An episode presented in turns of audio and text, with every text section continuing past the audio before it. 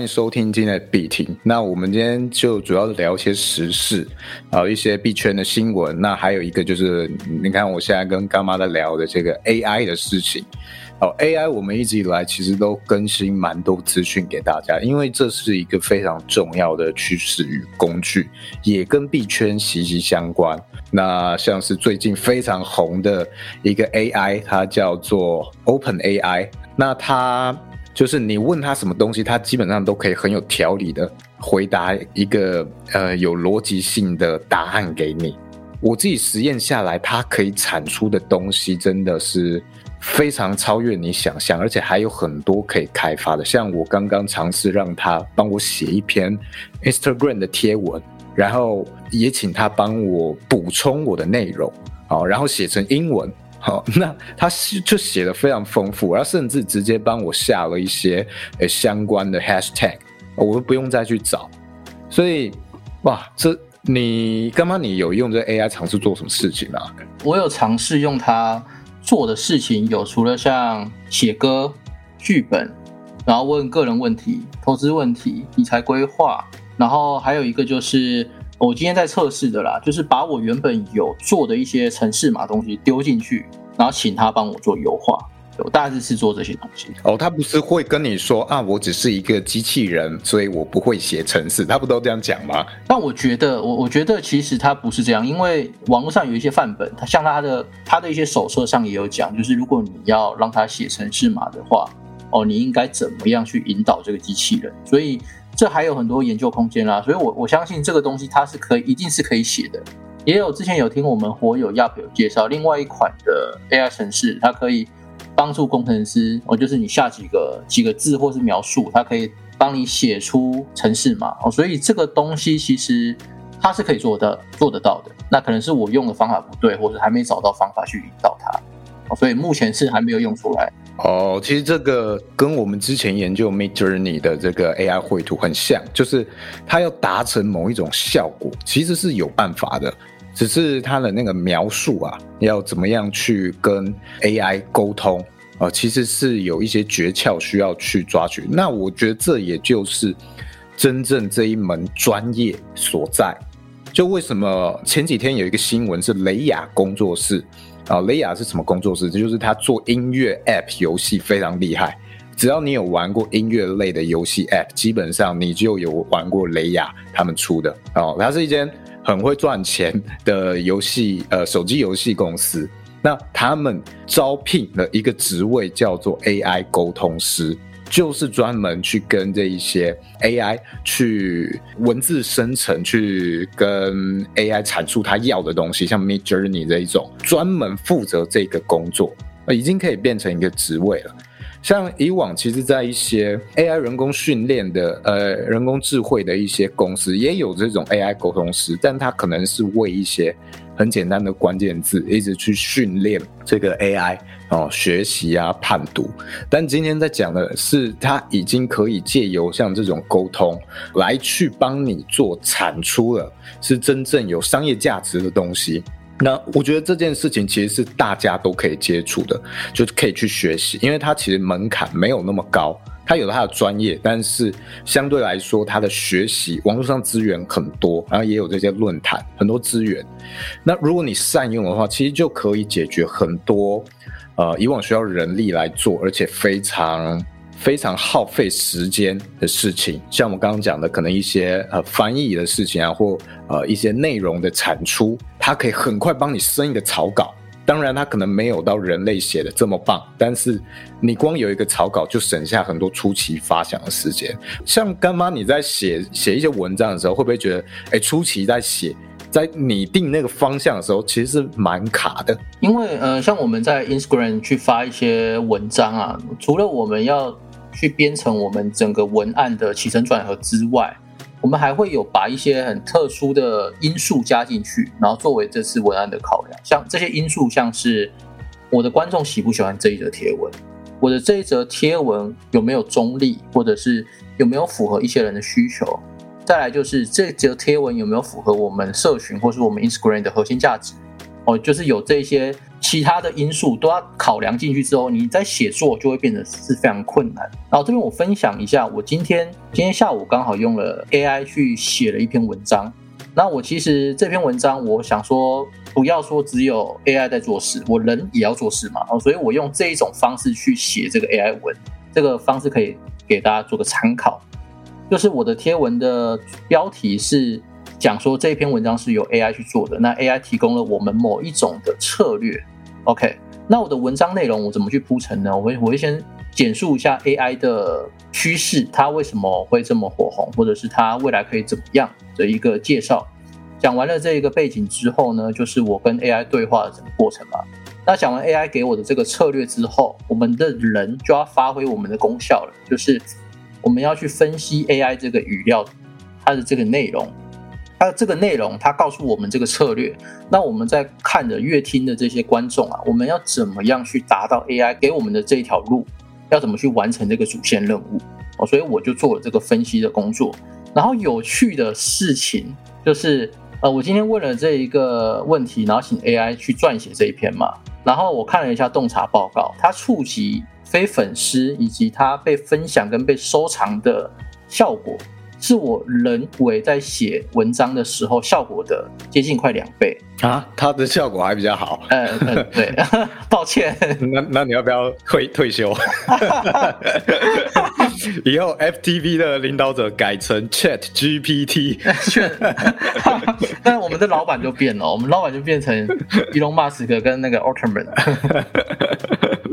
我觉得他有一个蛮强，就是他可能在写论文上会非常非常好用。论文啊，今天刚好有看到新闻在讲这件事情啊，就是有人用这一个 Chat GPT，就是 Open AI 这一个去写论文，嗯，然后有些人就会去说，呃，这个东西到底是算怎么样？然后，然后我其实在用这个 Chat GPT 的时候，用起来我觉得很有趣的是，它除了起承转合的能力，就是文章撰写、编排这些系统性归类的能力很好之外，它的英翻中能力比 Google 好哎，这是我蛮意外的。我觉得它很强的一点，可能因为它不完全是一个是一个翻译软体，即使你今天叫它翻译，它更重要的还是它的语义跟逻辑非常通顺。我觉得这一点是非常强大。但如果你今天讲求的翻译的精准性，它可能会有一点有点超译。好，因为为了它的这个通顺性，但如果你善用的话，它真的是一个非常强大的工具。像我们刚刚讲，如果写论文或写文章，你可以先请它列大纲，哎，因为它一次不能产出很多文字嘛。对，你先列大纲，然后再一条一条去细问它，哇，那你的一篇文章就产出了。你今天是这样写的吗？呃，我今天有调整它那个温度，就是它人类跟机器的那个温度的。调到大概是呃零点五左右，就是一半了。然后哦，它还可以这样调，这个我不知道哎。呃，你不知道吗？我不知道哎，你等下教我一下。多多去玩玩它，对，OK。然后再来，它的最大的那个文章的字数可以到四千个字。哦，四千个字。对，你可以自己设定，要可能最小是一个字啊，一个字到四千个字，在这个 range 里面，你可以去设定它要写多少。那你不满意的话，可以叫他再重来嘛？那你满意的答案就可以按 compression 这样子，他就可以记住说这个会到他的那个整个 data model 里面，然后帮助他去修建他的 AI 模组。然后你刚才讲到一个我觉得非常重要的地方，那个地方是之前有看老高影片我得到的一个蛮讶异的事，我觉得算是 AI 界的一个奇异点，就是 AI 界一直在探讨说 AI 到底有没有智慧？智慧这个东西。它来自于的是呃，像人类嘛，或是像乌鸦，其实是有智慧的。它可以用一些工具，可以在快速。你说勾二战争的那个 呃动物，那个鸟类那个乌鸦，不是我们人类的那个乌鸦啊？是是是，就是那乌鸦其实它是智商很高的动物，然后它可以去使用工具。哦，这个我知道，它会呃有一些。东西是有壳的，看过乌鸦会抓着一些有壳的食物，它会放到马路上，让汽车碾过去，它在坐享渔翁之利，把里面的那个果仁拿走。它会善用对身边的一些工具。之前有一个研究乌鸦很有名的一个学者，他设计了一连串很多情境的一个实验，然后去测定乌鸦。他发现乌鸦可以在很短的时间内去破解这个现物理现象哦，然后去做出工具。他做的其中一个实验，我印象中啦，可能有有点不是很精准，就是可能在十三秒以内，他完成了七个推理步骤，在一个房间内顺利拿吃到他的肉，这是他的那个什么呃智力。然后他有一个就是所有的动物都没有的的能力，就是所有的动物只有人类知道物理现象，就例如水的浮力啊，或者是呃密度这种东西。那乌鸦它是可以去辨别密度、浮力这些的，这只有人跟乌鸦，还有我记得红帽星星也办得到，就就就三个了。然后我们就去回到今天的 AI 嘛，你刚才讲到一个重点，就是你请他做翻译的时候，他会做一个你说叫做超译。超译这个东西就是超乎了我原本的文意嘛，做的翻译嘛。对。可是你知道要做出这种超译啊，首先你建的那个呃背景资料、背景知识必须要很充足。再来是你要知道，不管是人还是机器人，你要知道怎么把这些背景知识跟我现在正在写的这些特定文章或我正在翻译的特定文章做出一个连接，然后去推论推理出背后的一个寓意。这个其实是只有人类可以做到的。但是之前有看过老高影片哦，有有一个工程师跟 Google 工程师跟 AI 对话，然后他发现了这个 AI 好像是有智慧，也就是他做到这种超译，能理理解到弦外之音的这一个哦，所以他就觉得说哦，这 AI 是有智慧的。所以你刚才讲到超译，我就在想说，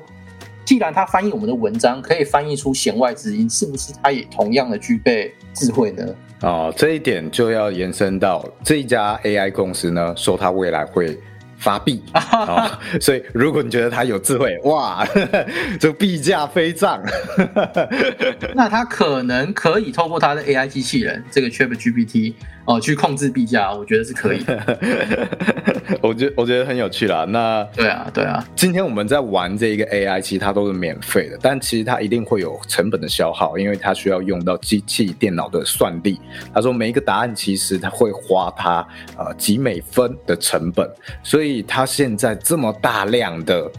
呃消耗。现在上百万的注册用户，每天在上面一直刷，一直刷各种问题。哈哈。呃，今天巨蟹座运势如何？今天哦，什么什么运势如何？哎，其实我觉得某种程度上，呃，星座运势专家的某些角色可能会被 AI 取代，因为星座运势它本来其实就不太算是真正在追求准或不准，而是它在陪伴，而是它在试着。引导你去自己找到一个答案，或者了解更了解一些自己的行为。对，所以在这种程度上面，AI 我觉得它其实很适合去扮演这样一个角色，借由 AI 的回答帮你统整了一些可能自己思维上的盲盲点。好，所以有兴趣的人也许可以尝试用 AI 去做一个星座相关的专业，然后我觉得或许会不错。唐老师。哦，唐老师有危机没有？唐老师他会利用 AI 去创造一个占卜占卜军团，占卜军团是不是？我这边来呃讲一下，因为我们知道 AI 很厉害嘛。然后最近我们的那个 Elon Musk 啊，他其实对于这个这个 AI 啊，这一个 ChatGPT 很关注，他打上了一个他打上了一个那个大坝，防止他去做一件事情，就是因为这个。呃，这个机构啊，这个基金会 Open AI 这个基金会，其实是 Elon Musk 他参与创立的哦，真的哦，他跟一个叫做奥奥特曼奥特曼参与创立的奥特曼，显然超人。奥特曼这个人，他是一个技术风风险投资家啦，他们一起成立这基金会。那后来 Elon Musk 已经离开了这 Open AI 的董事会，但是最近因为这个东西很红，然后 Elon Musk 也说这个东西这个技术很厉害。但他发现说，Open A Open AI 正在访问 Twitter 的后台数据进行训练，所以他就阻止了呃这个 Open AI 这个基金会做这件事情，就是我不允许你用你的机器人再来研究我的 Twitter 后台数据了。哦，了解啊，我觉得，我觉得这是在怕什么？嗯，这有点像是美国在卖武器的时候，他会卖一些军事武器，他会不给你拆开来，为什么？因为你拆卸了之后，你可以研究原理嘛？对，你研究了原理之后，你就可以制作新的武器，或是 version 二点零这种就是进阶版的东西。那这个 AI，我是觉得 Twitter 现在是很大的一个社交媒体平台。那如果 Open AI 它去研究了 Twitter 后台数据这些之后，进行一个优化跟改建，创造了一个 Open AI 的 Twitter。那是不是马斯克刚买的这个 Twitter 可能就会爆炸？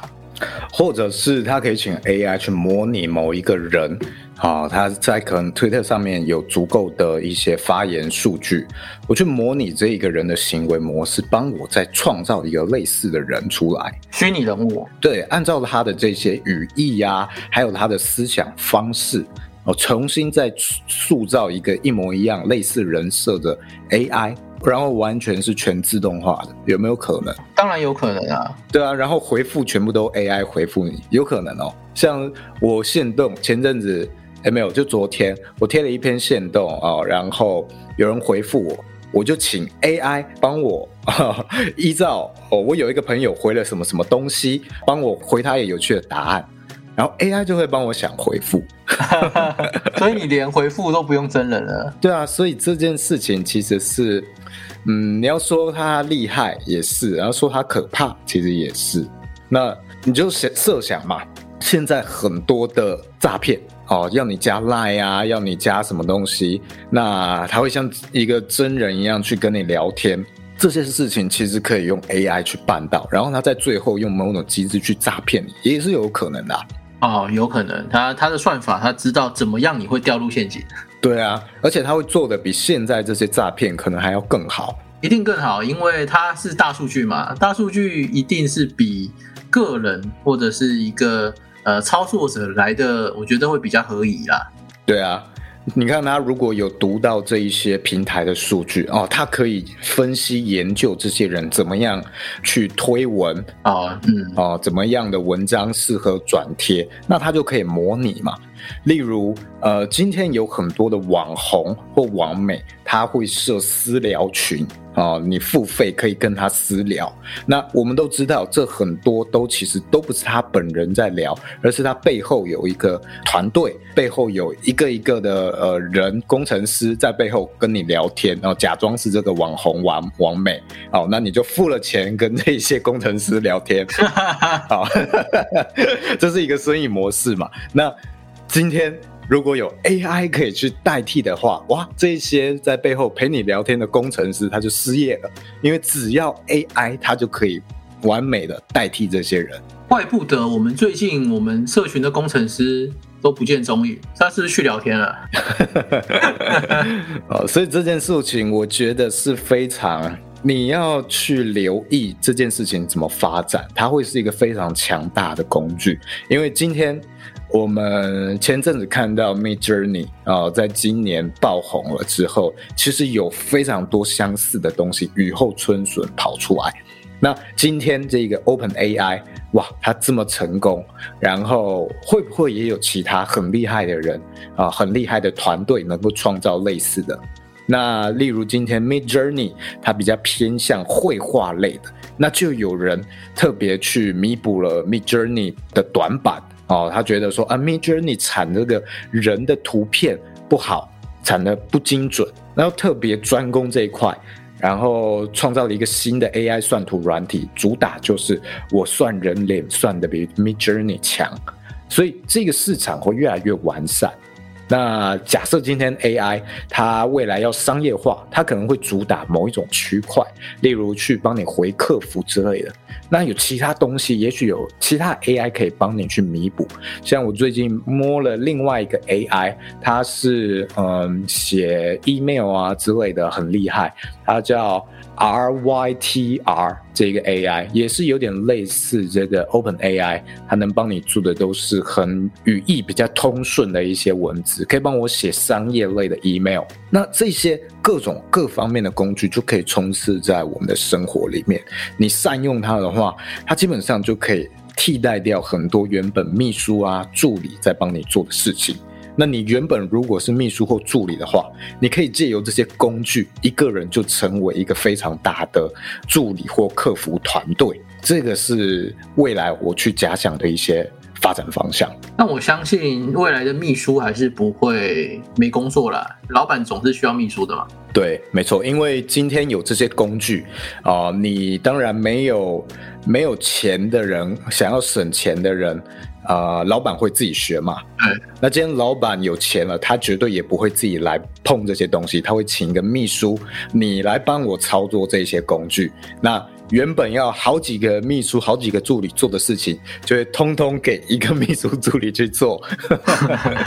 好了，那我们 AI 是不是就差不多讲到这里？我们来换下一个下一个议题。下一个议题，呃，撸空头。对，撸空头。呃，干妈你要讲一下这个，这是一篇新闻啦。对，你要稍微讲述一下这篇新闻内容啊。OK 啊，没有问题啊。我们的台湾的一个加密货币自媒体叫手榴弹哦，他写了很多文章。那他今天分享这篇文章呢，不是手榴弹写的，是手榴弹他去分享了哦，某两个作者，一个叫 Rain，一个叫 Henrich，这两个作者写的哦。这篇文章他去分析了一下说。我们在加密货币里撸这个空头啊，到底会不会赚钱，或值不值得我们去撸这些空头？因为在加密货币里，像现在有两万多个加密货币，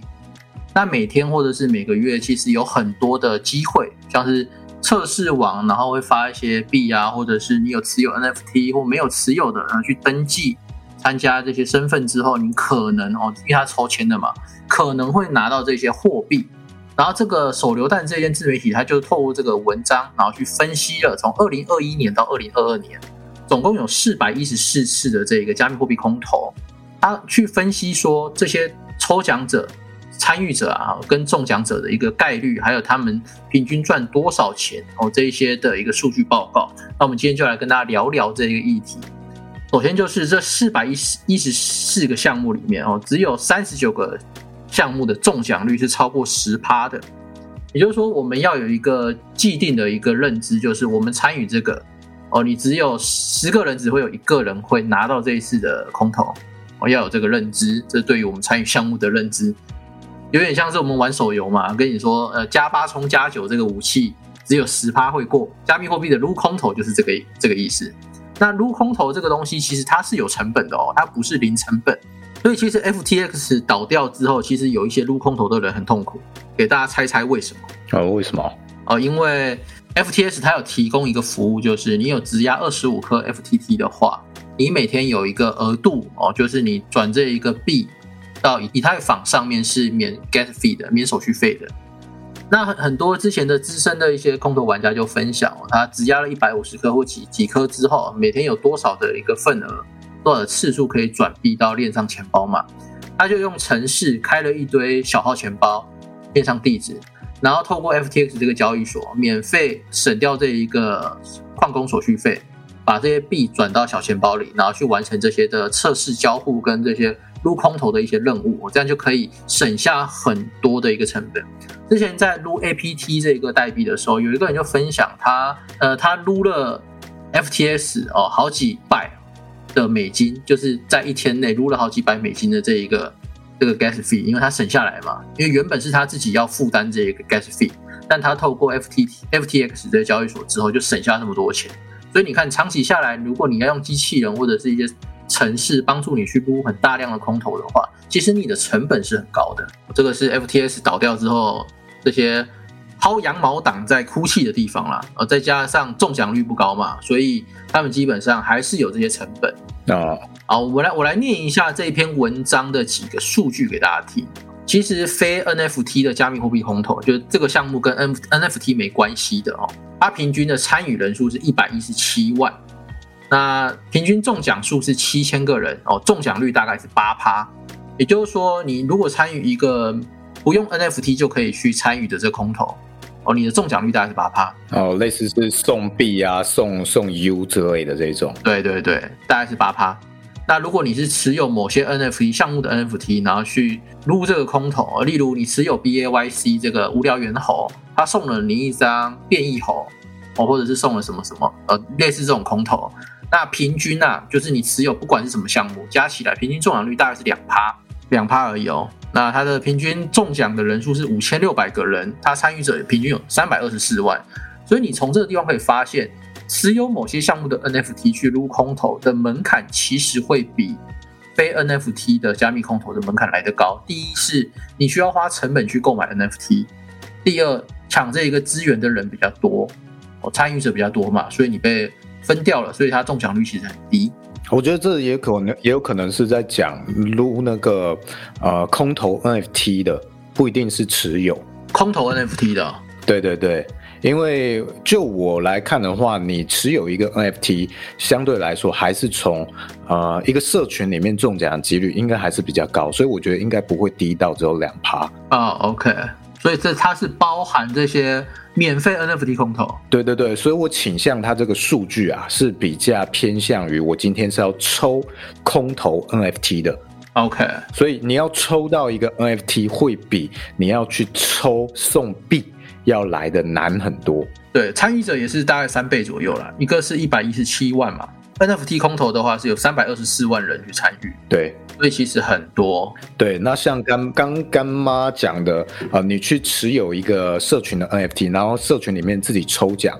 这种的几率通常会高很多，因为整个社群的人通常几百个人到几千个人，好，那又不会是每一个人都参与，所以你的中奖几率啊可能会比较高。嗯，但是那个呃你持有的 NFT 也要把它当成成本算进去，你要中奖多少次，你才会把那个呃 NFT 的成本赚回来。好，这件事情就要仔细评估一下。然后这边有一个具体数据可以让你去算一下你呃平均抽到 NFT 成本哦跟你的平均收益率，这样子能不能打平啊？就是它提供一个哦加密空投阶段啊，它平均哦最后最后一天的价值大概是三十三美元，就是这四百一十四个项目平均的价格是三十三美元。哦，那中位数是在九点九点五五美元左右，所以如果你撸这个空头，你的平均成本是大于九点五五美元以上的话，哦其实是收益率是非常低的哦。它是用这种方式去分析，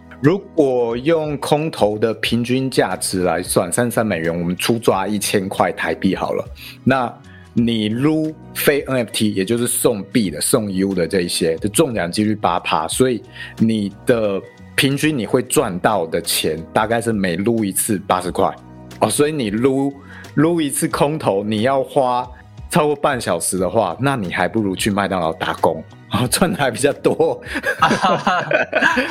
对啊，你要去撸 NFT 空投的话更惨，呃，一次才二十块钱。但但你还要加上你那个 gas fee 哦。哦，对啊，还有 gas fee 耶，哇，你撸一次真不是很划算嗯。呃，如果你是撸加密或呃 NFT 空投的话，尤其是在以太链上 NFT 哦，像这边中位数是九点五五美元嘛。那如果你今天花了这个 gas fee 一笔或两笔超过九美元、十美元的话，那其实你是在免费当人家的劳工啦，就是免费推波人家这个项目的劳工，因为平均中位数九点五嘛，那你你花这个成本也是九点五啊，而且中奖几率还只有两趴而已哦。也就是说，你这个九点，你如果花 gas fee 是以现在的那么熊市那么冷的来说，你大概一次大概三块美金，OK，然后我花三块美金，然后中奖率是两趴，然后可以换到九块美金，哦，大概是这个意思啊，就是我花三美元去撸空投，因为要交互嘛，要做这个 gas fee 的一个传输，然后花了三美金之后，只有你花了一百次三美金，哦，只会有两次会中奖，那中的这两次是九块美金。那请问你要去撸这个空投吗？老鼠你要撸吗？我我现在看到空投真的是直接略过，我懒得参加。略过。对啊，然后呃，刚刚是介介绍二零二一到二零二二嘛，然后这边他算了一个二零二二年十一月的价值，就是当前十一月份的，OK，中位数零点八美元，呃，就是说 基本上你拿到东西是没有价值的，应该这么说啦，零点八美元嘛。就很浪费时间啦。所以为什么现在熊市很多人都选择躺平？因为很多事情它时间成本不划算了。然后你看哦，假设你撸这四百一十四个，你都有撸到，都有都有中，那有些会赔钱嘛，因为它有成本嘛。那扣掉那些像 APT 这些暴涨的，或者是这些有有看头的币啊，你有赚到钱，但是它可能是赚的这个钱是去补贴你原本撸其他项目的这些成本嘛，所以其实你还是没赚钱的。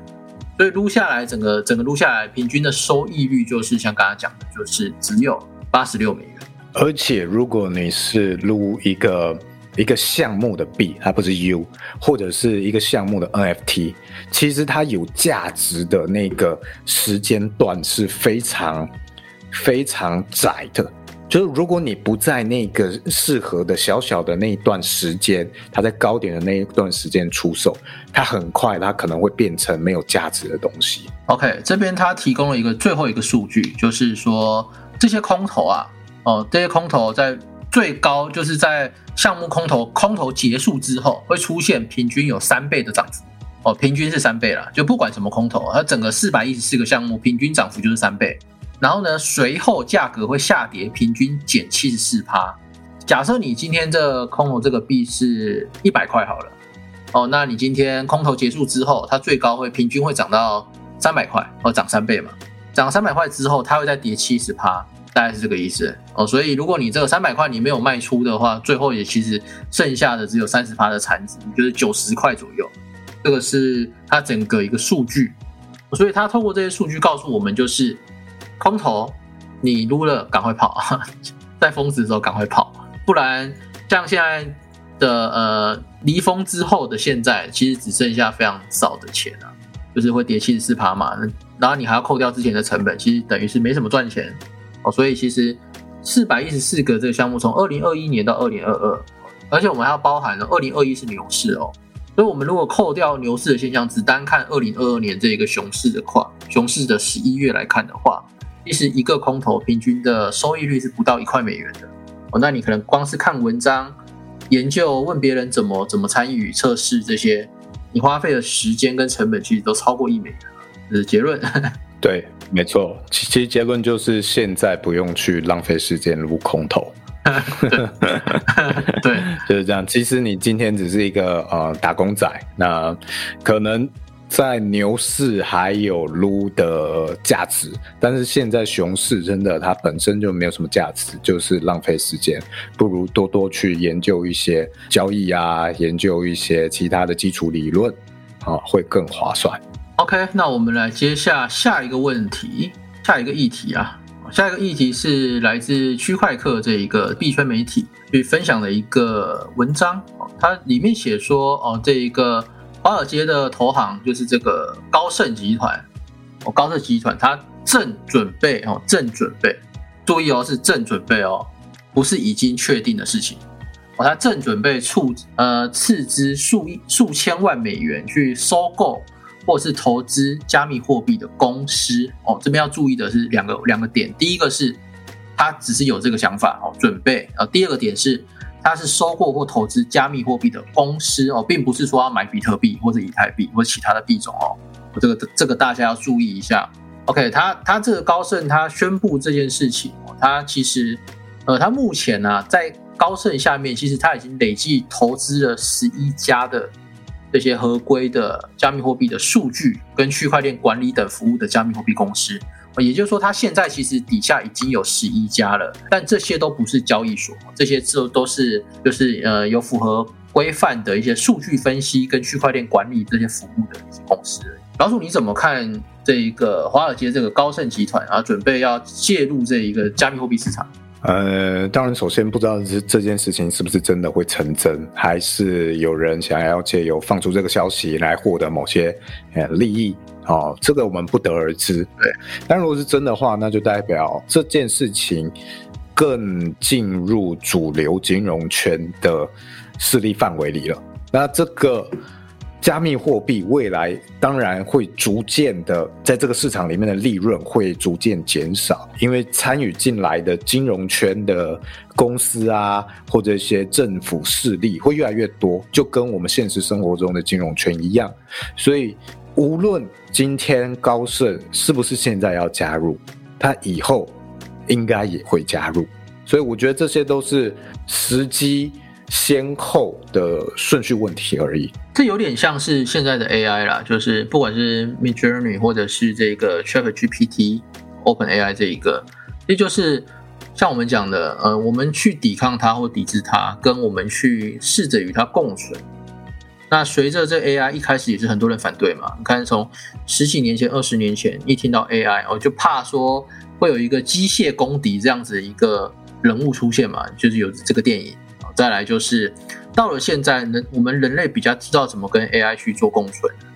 那会不会加密货币其实才也才十三年、十四年的这个历史？那未来其实随着监管或者是随着这些传统金融业的跨足之后，其实它未来有很多的应用，或者是很多的一个，嗯，应应该说，今天我刚好看到一个分析哦，有一个做商业商业模式很有名的一个人，但我忘记名字了。他的说法大概是这样了，他说，呃，加密货币目前大多数是男生在买，比较少的女性在购买，但他强调是说，女性的消费能力是比较强的。他们喜欢站在流行跟趋势上面。那现在如果加密货币监管了，或者是未来加密货币监管了，然后成为主流市场，有更多应用之后，当这些女性进入这一个消费市场，哦，那整个涨幅是很可怕的。它的意识大概是这样子。然后我就想说，嗯，是不是很多的技术或很多的东西，其实不要说女生啊，就被男生接受之后，然后女生就整个人类嘛接受之后，其实。它带来的一个整个经济是经济体是很大的，像是现在很流行的电商平台，其实以前也没想过有这种模式嘛。我以前可能觉得说，哦，用网络订房间、定位、买产品都是一件很奇怪的事情。现在大家都习惯了，什么东西都可以先看网网拍，我们习惯了这样的方式，带来了无比的商圈。我再到再到现在的电商平台，哦，去掉去打击了很多实体的一个店面，因为也随着物流业的发展嘛。那现在又有 AI 了，那你难保说这 AI 随着物流业或者是什么，然后带领各个行业都变强，那最后就会衍生出新的一种商业模式，或是我们人类的一个行为模式。那回到这一个加密货币，我觉得它其实有在慢慢的改观。像高盛的这一个执行长啊，他在呃之前是说，他觉得加密货币它是具备高度的投机性的一个产品，但是在十一月十号就是。FTS 破产之前，他曾经有讲过，就是随着现在的基础建设更加正规化之后，他已经看见加密货币的底层技术是有巨大的潜力的。哦，这是他在 FTS 前破产前讲的话。然后破产之后嘛，然后宣布说要，呃，就是有这风声说要斥资数千万去投资这个，但是这个还没有确定的底定啊，这只是一个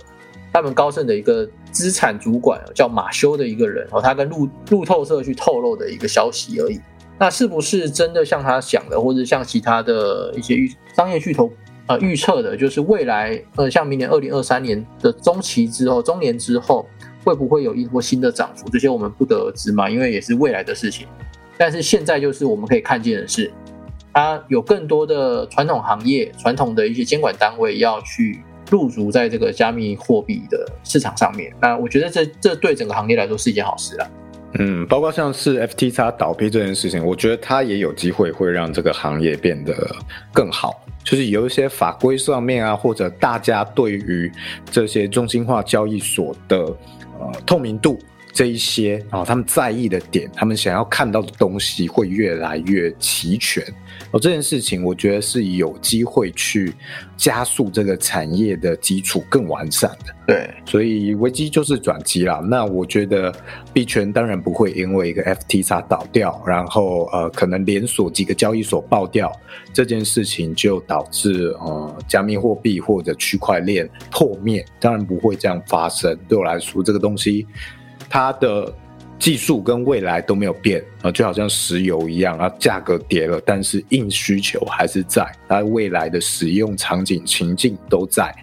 哦，所以它仍然会是我很主要会关注跟投资的一个领域。OK，那接下来我们就讲今天最后一个议题。这个新闻我看到的时候，其实我噗嗤了一下，就是我笑了一下，蛮有趣的。它的新闻的标题是这样下的。四十万美元打水漂，欧盟办元宇宙 party 却只有六个人参加，而且哦，这个这个 party 这个元宇宙的 party，它最后的结局是什么？最后的结局就是在派对才开不到一个小时。参与的六个人有五个人离开了，剩下记者一个人。跟其他五个人搞不好还是那个主办单位。哦，有可能。你随便一个线上游戏的人可能都比他多。不过我觉得这一个呃，这个活动是不是他们故意要来恶意攻击元宇宙的啊？哦，你想哦，任何一个不管是什么什么会，为什么记者只会有一个？再来就是参与者怎么只会有五个人？哦，就是他应该会邀请很多一些，不管是欧盟的一些友好的一些用户，或者是什么什么单位啊、政治人物什么，应该都会到场啊。怎么会只有五个人呢？而且记者只有一家哦，可能是一个唱空的新闻啊。哦，对，故意制造一个唱空的新闻。不过很多人不知道，就是其实，在二零二二年十月啊，欧盟其实就花费了非常多的资金在打造这个虚拟世界。然后有些人就去质疑这个项目，然后有人称为说这是数位垃圾。他欧盟他欧盟就做对这件事有做了一个回应，他就是很多人说说这是科技垃圾、数位垃圾嘛。欧盟就说，哎，这个计划是因应现在现代人的一个习惯，像现在十八岁到三十五岁的用户，其实很喜欢 TikTok 跟 Instagram 哦，所以他透过这些虚拟实境的这一些元宇宙的概念就是可以去锁定这一些用户这个年龄层十八岁到三十五岁用户的一个习惯。那显然从他的 Party 上看到的是 失败的啦。对啊，主要是大家的这一些。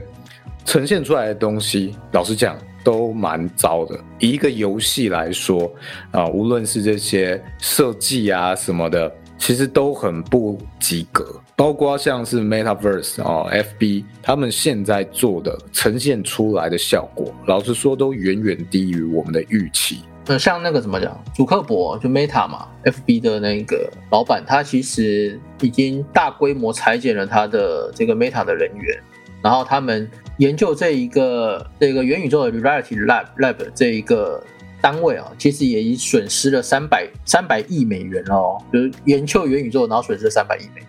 所以很多投资跟用户其实对于这件事情是处于一个批评跟看空看衰的一个态度啦。然后这边来讲一下这一个呃欧盟的这个计划，这个计划其实是叫做全球门户，就是 Global。Gateway 这个计划哦，它其实募资是超过三千亿欧元的哦。你能想象一个募资哦，它的计划哦，他们是计划在二零二七年要募资三千亿欧元啊。那这个计划要募资三千亿欧元去发展元宇宙的这个欧盟项目啊，它这一次的元宇宙只有五六个人参加，扣掉记者只有五个人参加，这个其实有被一些其他国的政府是看笑话的。这个新闻，欧盟被看笑话了。对，那那老鼠，你觉得像我们之前说的 Metaverse，还有这些 The Sandbox 这些项目做元宇宙的，到现在了，现在 NFT 跟币圈比较熊市，你觉得未来你会看好这个元宇宙吗？还是你觉得它只是一个拿来炒作的一个项目或风投而已？呃，首先我们在讲的元宇宙，大部分是指这一种，嗯，一个类似开放世界的一个游戏，然后大家可以进去里面，啊，有自己的土地啊，创建这些空间和角色这种东西。我们主要在讲这个嘛。那我觉得很重要的一点就是它整个呈现出来的呃世界能不能让你沉浸。如果你是好像那种十年前的游戏技术产出来的画面，那那个东西我觉得未来性不是很大。像之前我们在做这类元宇宙元游戏，基本上它就是长得像那个麦块 哦。那每一家都做麦块，那它就没有什么特色嘛。那你看现在，呃，它当初会有话题性，是因为在热点上。那现在。它也开放了这么久了，你也可以去玩了。到底多少人去玩？哦，没有这个金钱利益的话，其实也没有人要去玩。你还是实际这一个画面啊、设备、游戏性什么，可能要真的起来，才能够真正不只是大家为了去里面赚钱而玩，真正融入到生活。你的这些硬体相关啊、设计相关，还是要拉起来。我上个月有看一个新闻，在讲 Decentraland 这一个 NFT 项目，然后他有在呃 OpenSea 上面贩卖贩售自己的土地嘛？哦，我觉得好像很久没听到他们嘞。呃，这个 Decentraland 它也是做像类似 My 块这种，你在里面买了地之后，可以在里你自己的地上盖一些东西，或者是我做一些像元宇宙的一些建设啊，包含像你要你要开演唱会，或者是你要盖一个家，邀请朋友来开 Party 都可以。好，那。这个新闻是告诉我们在十一月的时候，Decentraland 的同时在线玩家平均是六位，跟欧盟一样，对标欧盟。不过这个六位可能我我不是记得很精准啊，就是我记得是个位数啦，就是不超过十位哦。如果是七位八位哦，观众就别喷我了，就是这是看过的新闻嘛。但是我记得就是十位以下，就是你就知道说很冷清的意思啦。我要表达意思说，现在元宇宙的状态是很冷清的。对啊，所以这件事情啊，真的是有点困难。如果今天是熊呃牛市的话，当然它会热度比较高哦，它更有资金去做研发。但所有的游戏还有这一类呃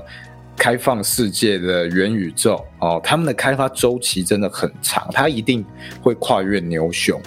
那有没有什么额外的因素能够让我们看到里面的亮点而支持它？就看他们有没有做出一些差异化，大概是这样啊。对，像 Stepen 我就觉得做不错了，还有做出奇异点跟差异化哦，就是结合现实嘛，你可以穿着这双虚拟的鞋子去跑步，认识跑友，然后可以赚到钱。之前虽然有讲过这个 Stepen 的经济模型可能有一些问题啊，最后它也是垮掉了嘛。哦，但是就是我觉得对于项目来说，它还是做的很不错的。可能是整个炼油，或者是我觉得 NFT 界里啊，就是虚实整合的 Top One 哦。呃，没错，所以我觉得以这些东西是一些项目，或者要结合一些游戏性的项目来说，我还是比较看好先从小的范围去做起。脚吗？什么什么脚？你刚才说脚吗？从脚的范围做起吗？从小的范围啦，哦，小的范围。我想说从脚的范围。那你是什么腿控是不是？谁会讲脚的范围？我听错了吗？就是从比较小的范围，然后你只要去解决某一个需求，让它能够结合我们的现实生活，它就可以出圈，它就可以做到像 Stepen 的这种热度和和全球性。呃，那它又相对来说。发展会比较快，哦，它不像是这种元宇宙，它要画很大一个饼，那你的整个进度都很慢，这可能给 Meta 之类的大公司去做就好，哦，它可以用它广告收益去养它这个项目，那我觉得 OK。那我还是比较看好这一类